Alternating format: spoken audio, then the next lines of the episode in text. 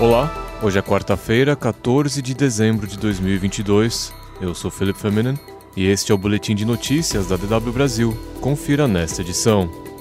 Kiev registra explosões e abate drones de fabricação iraniana. Câmara dos Deputados flexibiliza a lei das estatais e facilita indicações políticas. Peru aciona as Forças Armadas para controlar protesto generalizado. Uma série de explosões sacudiu a capital ucraniana de Kiev nesta quarta-feira. Destroços de mísseis atingiram dois edifícios administrativos. Não há relatos sobre mortos e feridos.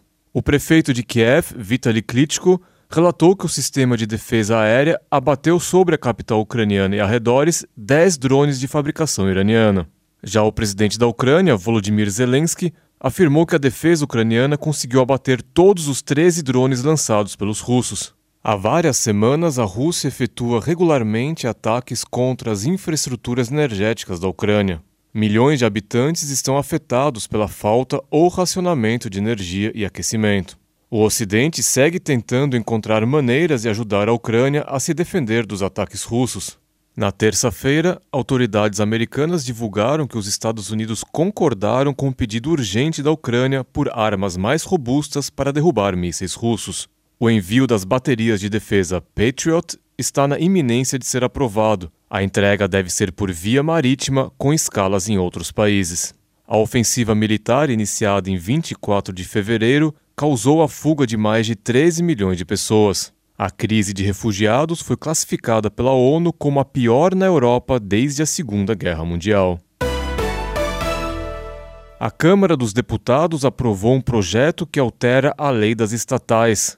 A mudança aprovada facilita indicações de políticos para cargos de alto escalão em empresas públicas. Isso porque o texto aprovado reduz de 36 meses para 30 dias o período de quarentena dos indicados. Ou seja, alguém que tenha atuado numa estrutura decisória de partido político ou em trabalho vinculado à campanha eleitoral pode agora assumir uma empresa estatal apenas 30 dias após ter se desligado das tarefas partidárias incompatíveis. A alteração pode facilitar indicações políticas de Lula. O presidente eleito havia demonstrado incômodo com as restrições impostas pela lei. Um dos beneficiados é o ex-ministro Aloysio Mercadante, que foi indicado como próximo presidente do BNDES. O texto aprovado na Câmara por 314 votos contra 66 segue agora para o Senado. Somente o PSDB e o Partido Novo foram contra o projeto.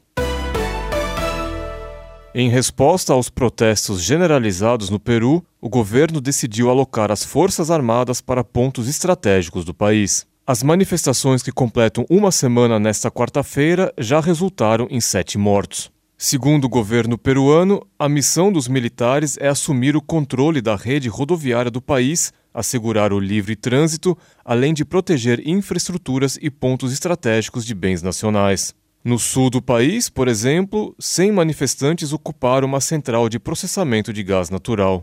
Segundo dados do próprio governo peruano, atualmente há bloqueios de estradas em 14 das 24 regiões do Peru. A região mais afetada é a de Apurímac, onde foi declarado estado de emergência. Os protestos violentos eclodiram na semana passada, depois de o agora ex-presidente Pedro Castilho ter sido preso após uma tentativa fracassada de golpe de Estado. Na terça-feira, a justiça peruana rejeitou o recurso e decidiu manter Castilho preso. Os manifestantes que são a favor de Castilho exigem a dissolução do Congresso, eleições gerais imediatas e uma nova Constituição.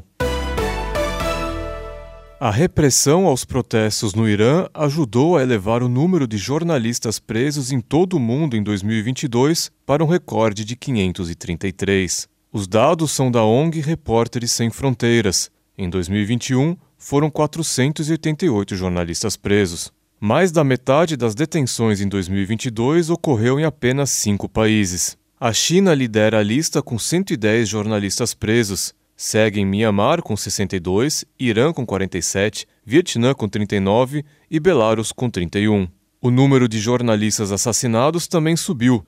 São 57 mortes, sobretudo devido à guerra na Ucrânia. Mas com quase metade de todos os jornalistas mortos em 2022, as Américas seguem sendo a região mais perigosa para jornalistas. Lideram a lista no continente o México, com 11 assassinatos, seguido de Haiti, com 6 e o Brasil, com 3. A ONG Repórteres Sem Fronteiras divulga este registro anual desde 1995.